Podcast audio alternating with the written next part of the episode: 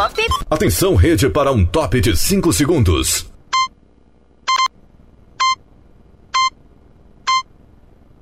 Rede Estação Pop.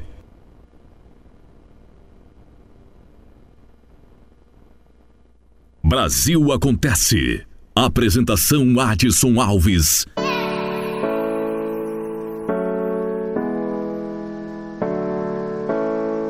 Brasil Acontece. Informação. Entretenimento na dose certa. Apresentação: Adson Alves.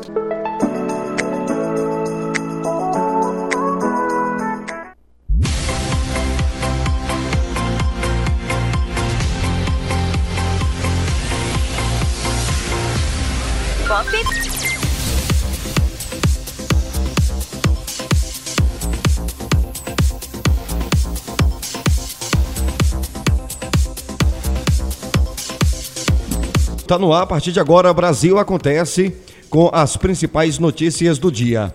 Sempre no oferecimento Sicredi, abra sua conta em sicredi.com.br. E oferecimento também café chapada gostoso e saboroso 100% café. Vamos juntos com os principais destaques do dia no oferecimento. Aí também, claro, não posso me esquecer, oferecimento da Realeza Veículos. Bom, como você sabe, no final vira podcast. Pode ir no seu agregador de podcast preferido e busque Estação Pop News. Fique por dentro. Caixa ofertará empréstimo de até mil reais para negativados a partir do dia 28 de março. A Caixa Econômica Federal anunciou na última quinta-feira que ofertará a partir do dia 28 de março empréstimos de até mil reais para pessoas físicas de baixa renda inclusive para negativados. Ao anunciar a nova linha de crédito durante cerimônia no Palácio do Planalto, o presidente da Caixa, Pedro Guimarães, destacou que a operação será transformacional e terá as menores taxas do mercado. Ela é transformacional, é uma operação que tem as menores taxas a gente vai lançar em 10 dias, no dia 28 de março, e são duas operações. A primeira é para as pessoas físicas. É um valor de mil reais até mil reais, em até 24 parcelas, para é, cobrando 1,95% ao mês, a partir de, inclusive para negativados. Então é a primeira vez que a Caixa Econômica Federal empresta para os negativados. Essa é uma operação que pode chegar até 30 milhões de brasileiros. E a gente está começando agora, ou seja, ela não vai parar por aqui. E a segunda, num valor mais elevado, de até 3 mil reais para os microempreendedores individuais, os MEIs, num pagamento de até 24 parcelas, e a taxa a partir de 1,99. No caso do microcrédito, é pelo celular, pelo Caixa Tem. No caso dos MEIs, a gente vai começar indo às agências, em dois meses também estará no Caixa Tem.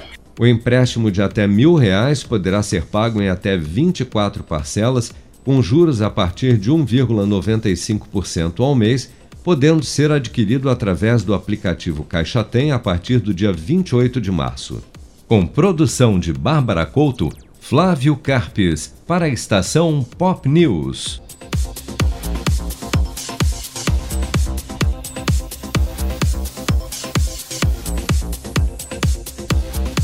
Olha, o Ministério da Saúde anuncia mudanças no Enem a partir de 2024. Confira a matéria com Flávio Carpes. Fala, Flávio. O Ministério da Educação anunciou na última quinta-feira mudanças no Enem, Exame Nacional do Ensino Médio, que passarão a valer a partir de 2024.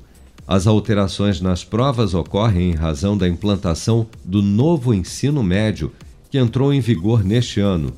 Uma das mudanças diz respeito ao formato da prova do novo Enem, que no primeiro dia do exame terá questões gerais, formuladas de acordo com a Base Nacional Comum Curricular e com ênfase em português e matemática, as quais todos os estudantes terão de resolver, além da prova de redação que será aplicada no mesmo dia.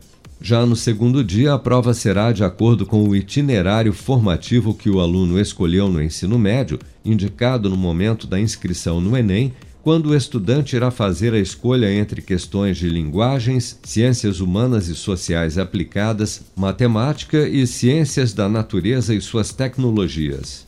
Para o ministro da Educação, Milton Ribeiro, as mudanças no Enem, além de acompanhar a reforma do ensino médio, visam valorizar a capacidade de reflexão dos estudantes. O Enem precisa acompanhar a evolução da educação brasileira, das avaliações internacionais e da reforma do ensino médio. A mensagem final que trazemos é que o novo Enem valorizará ainda mais a capacidade de reflexão. O modelo aqui apresentado contempla a flexibilidade curricular, permitindo que as aptidões e as escolhas de nossos jovens sejam consideradas. Os estudantes que escolherem a formação profissional e tecnológica durante o ensino médio estarão ainda mais próximos do seu ingresso no ensino superior. Por meio de nota, o Ministério da Educação informou que o novo Enem materializa as diretrizes legais da reforma do ensino médio, já em vigor, e da Base Nacional Comum Curricular, e que sua atualização será fundamental para garantir aos entes federativos e às instituições privadas de ensino maior segurança na implementação do novo ensino médio. Com produção de Bárbara Couto, Flávio Carpes, para a estação Pop News. Pop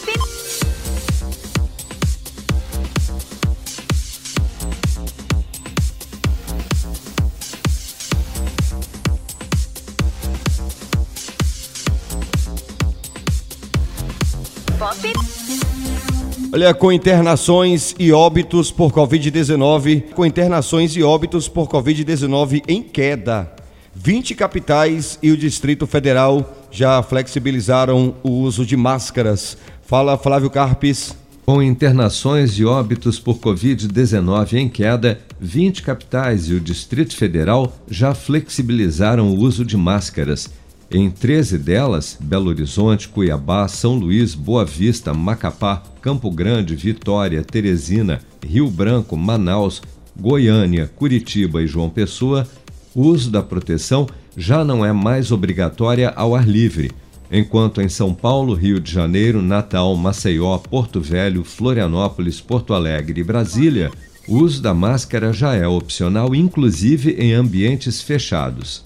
O secretário estadual de Saúde de São Paulo, Jean Gorenstein, destaca, no entanto, que a flexibilização total do uso de máscaras no estado, decretada na semana passada, pode ser revista caso o número de internações por Covid-19 volte a subir.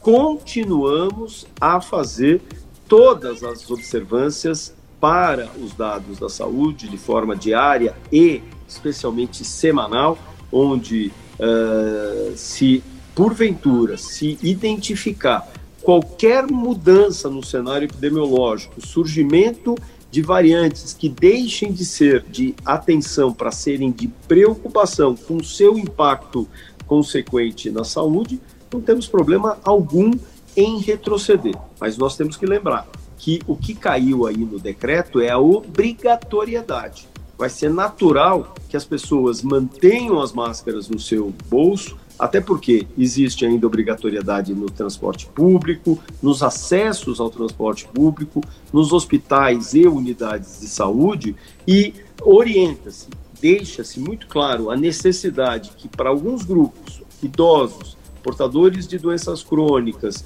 pacientes que têm um problema na sua imunidade, grávidas, que mantenham a utilização de máscara independente dos, uh, dos das estatísticas.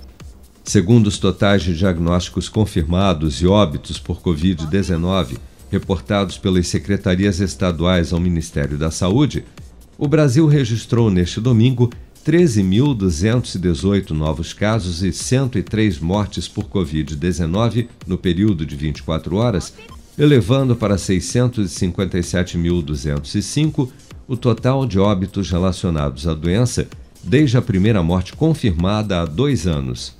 Até amanhã desta segunda-feira, no Brasil, 175.261.503 pessoas maiores de 12 anos, ou 82,1% do total da população do país, já haviam recebido a primeira dose de vacina contra a Covid-19, sendo que destas, 158.873.627, ou 74,5% dos habitantes do Brasil, também já foram imunizados com a segunda dose ou dose única contra a doença.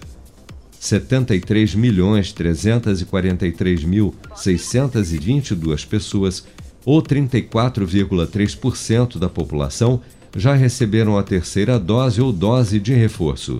Com produção de Bárbara Couto, Flávio Carpes, para a estação Pop News. Muito bem, obrigado Flávio Carpes. Vamos para a Bahia. Competição de futebol Master une esporte e turismo na Bahia. Fala Anderson Oliveira.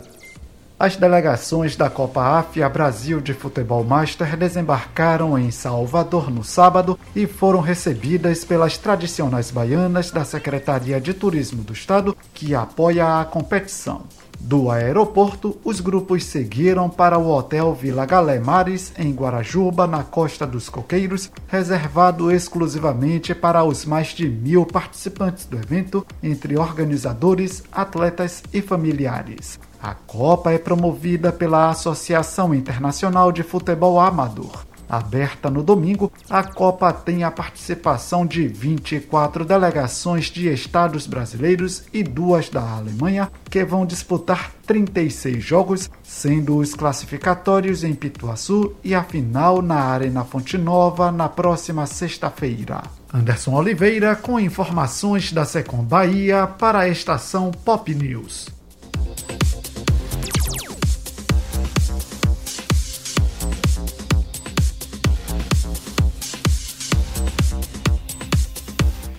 Feira Cidadã beneficiou mais de 5 mil pessoas em Vitória da Conquista. No domingo, último dia da Feira Cidadã em Vitória da Conquista, foram ofertados diversos serviços de saúde, como odontologia, oftalmologia, exames de ultrassom, eletrocardiograma, preventivo e consultas médicas com especialistas em cirurgia.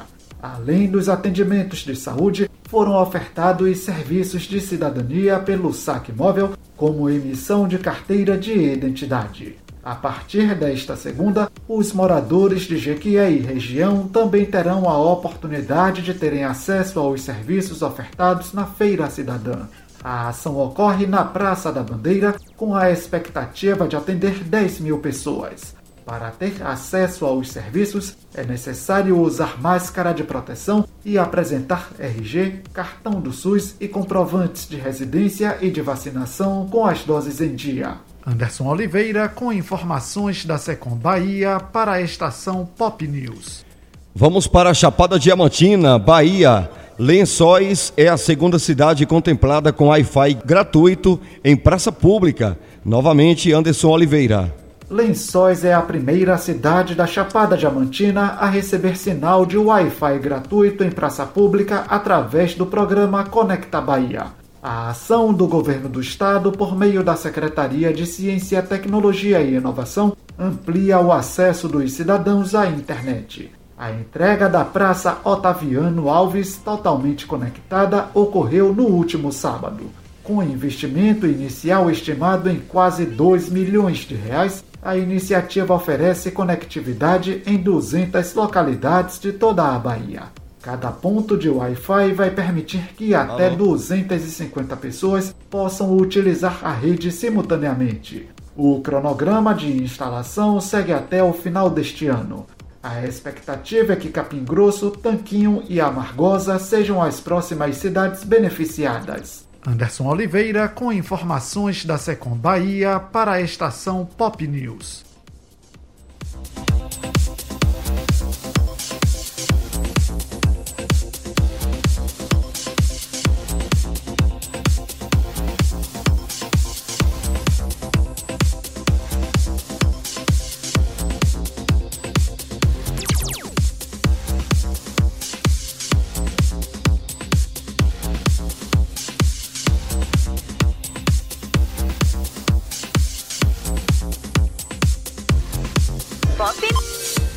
Brasil Acontece. Apresentação Adson Alves.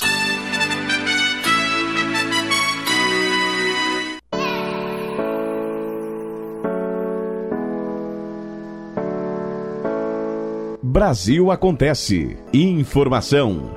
Entretenimento na dose certa. Apresentação: Adson Alves.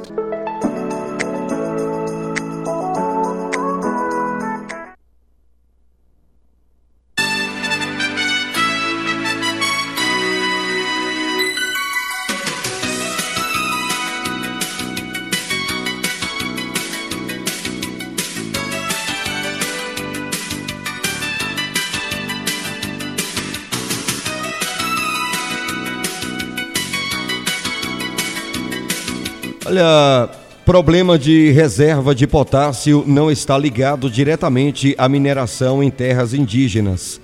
O presidente da Associação Brasileira de Empresas de Pesquisa Mineral e Mineração, Luiz Azevedo, explica que o potássio da Amazônia está, em sua maioria, no entorno das reservas. E quem vai explicar para a gente é Luciano Marques. Fala, Luciano.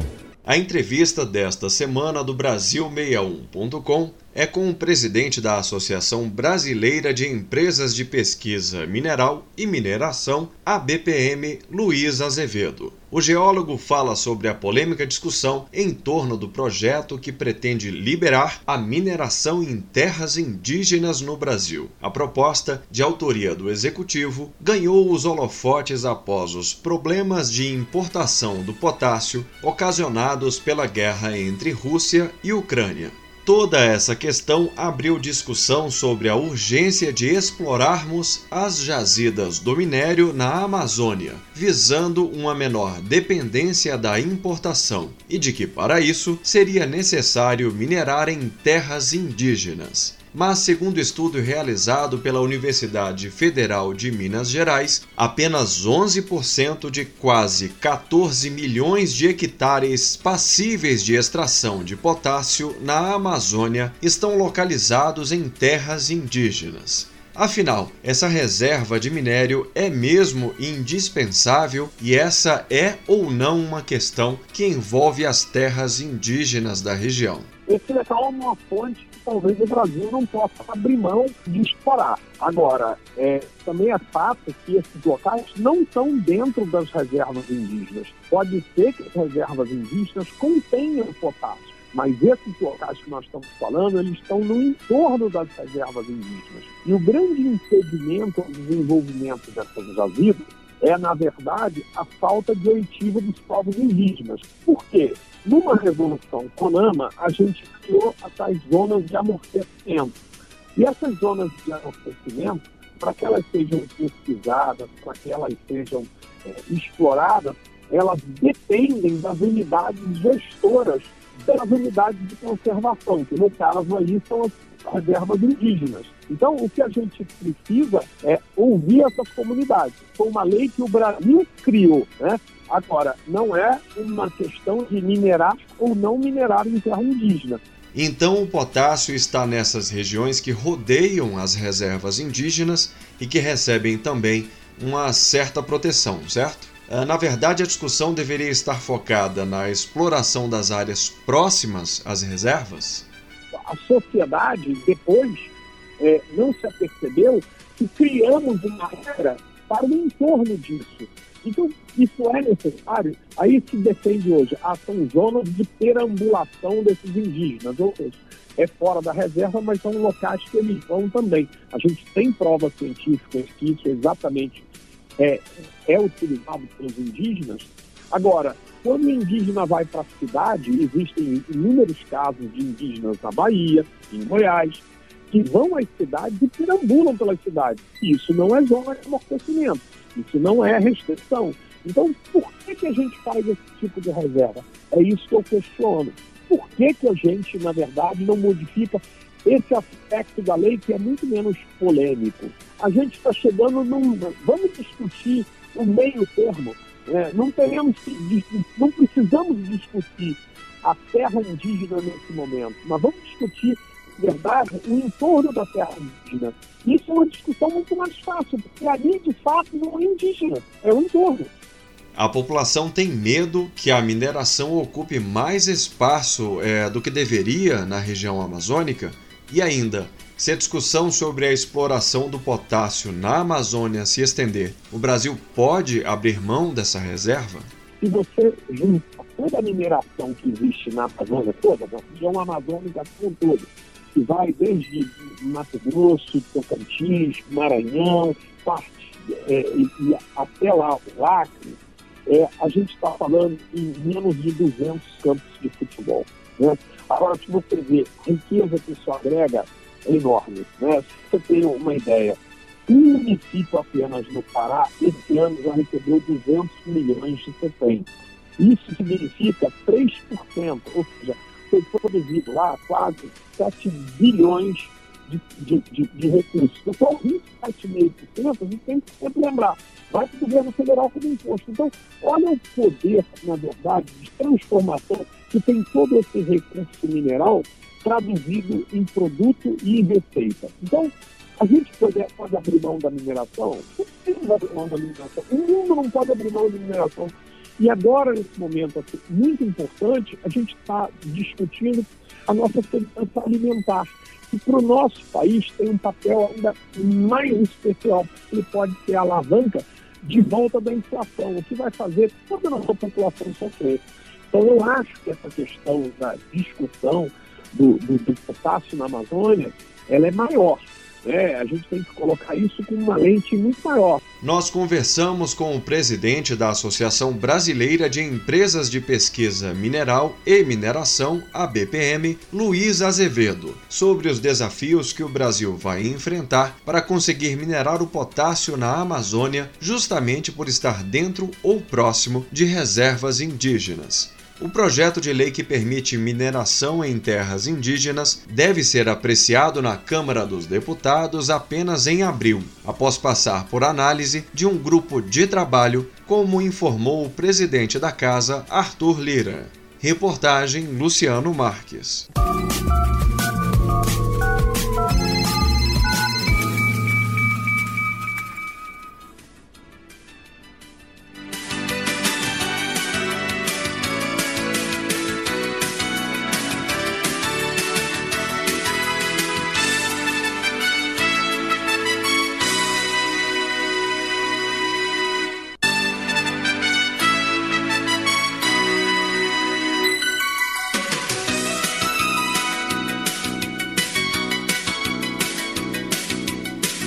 Olha, Congresso discute reabertura de programa de regularização de regularização tributária, o PERT. A proposta para reabrir o prazo de adesão ao PERT é prevista pelo projeto de lei. Fala Paloma Custódio. Projeto de lei em tramitação na Câmara dos Deputados reabre o prazo para adesão ao Programa Especial de Regularização Tributária, o PERT. O texto também atualiza o vencimento dos débitos, pagamento e apuração e declaração dos créditos. Para o deputado federal Newton Cardoso Júnior, do MDB de Minas Gerais, a reabertura do PERT pode melhorar a condição financeira e fiscal do país. Essa reabertura no momento em que vários empresários enfrentaram a pandemia, enfrentamos hoje uma alta inflacionária sem precedentes, com dólar alto e com a queda na competitividade e, consequentemente, dos empregos no país, nós temos uma grande oportunidade de melhorar a condição financeira e fiscal do país, consequentemente, com a possibilidade de parcelamento dos tributos. O professor de economia do IBMEC Brasília, William Bagdasarian, ressalta que as empresas estão inseridas em um contexto de retração e pouco crescimento econômico desde 2015, cenário que foi agravado pela crise provocada pela pandemia da Covid-19. William explica que nessas condições, o empresário pode preferir pagar os funcionários e fornecedores. Então você junta toda uma situação ruim que os bons empresários, mesmo aqueles que queriam pagar os tributos, eles acabam não conseguindo, simplesmente por não gerar caixa. Então o programa ele é importante para preservar né, as empresas para que no momento adequado, no momento que a gente volte a ter um pouco mais de estabilidade geopolítica e sanitária, o país possa voltar a crescer, gerar emprego. O projeto de lei já foi aprovado pelo Senado e está pronto para entrar na pauta de votações no plenário da Câmara dos Deputados. Reportagem Paloma Custódio. Vamos com o tempo e a temperatura. Estação Pop News. O tempo e a temperatura. A aproximação da frente fria ao sul da Bahia aumenta a chuva em todo o sul do estado. A umidade do ar também traz bastante chuva em todo o litoral do Nordeste, com bastante altos entre Rio Grande do Norte e Bahia. A temperatura no Nordeste pode ficar entre 18 e 33 graus. Em toda a região, os índices de umidade relativa do ar variam entre 30% e 100%. As informações são do Somar Meteorologia, Rafaela Soares, o tempo e a temperatura.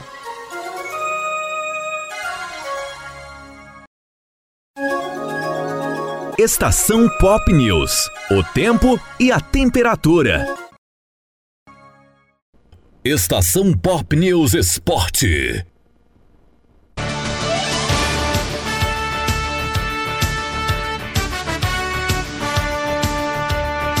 Vamos falar dos jogos do fim de semana. Espaço para Humberto Ferretti. Estão definidos os confrontos e a tabela das quartas de final do Paulistão. Pelo grupo A, o Corinthians receberá o Guarani quinta-feira em Itaquera. Classificados no grupo B, São Paulo e São Bernardo medirão forças na terça no Morumbi. Pelo grupo C, o Palmeiras receberá o Ituano na quarta mesmo dia do duelo entre Red Bull Bragantino, líder do grupo D, e o Santo André, que ficou com a segunda posição. O Santos venceu o Água Santa por 3 a 2, mas terminou em terceiro na chave. Ele escapou do rebaixamento e viu a Ponte Preta cair para a Série A2, porém está eliminado. Os jogos que definiram os últimos classificados aconteceram no sábado, e no domingo entraram em campo apenas equipes que não brigavam por mais nada. Casos dos já classificados Palmeiras, Corinthians e Red Bull Bragantino, que pouparam atletas, e do Novo Horizontino, já rebaixado. Em Bragança, o Verdão quase perdeu a invencibilidade no estadual, viu o Massa Bruta abrir 1 a 0, mas buscou 1 a 1 com Daverson enquanto o Timão fez 1 a 0 no Novo Horizontino, fora de casa. Gol de Roger Guedes.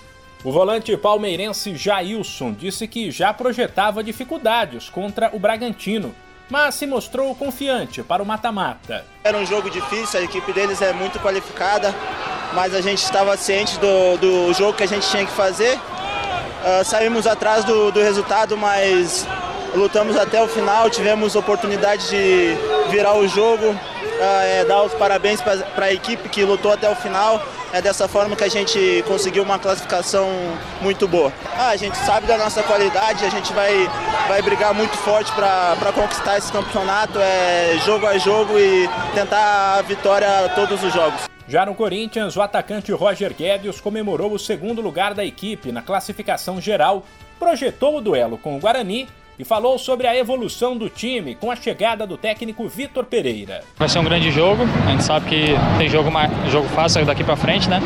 Mata-mata, então acho que vamos fazer uma grande partida contra, contra a equipe do Guarani e é tentar implementar o que o professor está pedindo, que é uma pressão alta, tentar chegar mais vezes na cara do gol para a gente fazer os gols. Cara, acho que trouxe isso, de pedir mais empenho, mais para a gente pressionar mais o adversário na frente. A gente sabe que quando a gente perde a bola e pressionar o mais rápido possível, é difícil para a equipe sair jogando, então acho que isso vai ser com o tempo também, então acho que mais um mês, não sei quanto tempo vai levar para a gente, gente entrar no clima dele, então acho que daqui para frente é tentar fazer isso aí. Sem esquecer que as quartas de final do Paulistão, assim como as semifinais no fim de semana que vem, serão disputadas em jogo único. De São Paulo, Humberto Ferretti para a estação Pop News. Obrigado, Humberto Ferretti.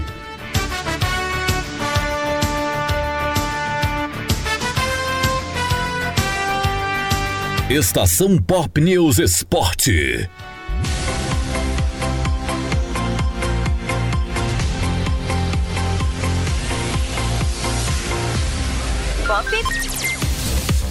Muito bem, gente. O nosso Brasil acontece. Fica por aqui. Forte abraço para você e até a próxima. Você ouviu Brasil Acontece.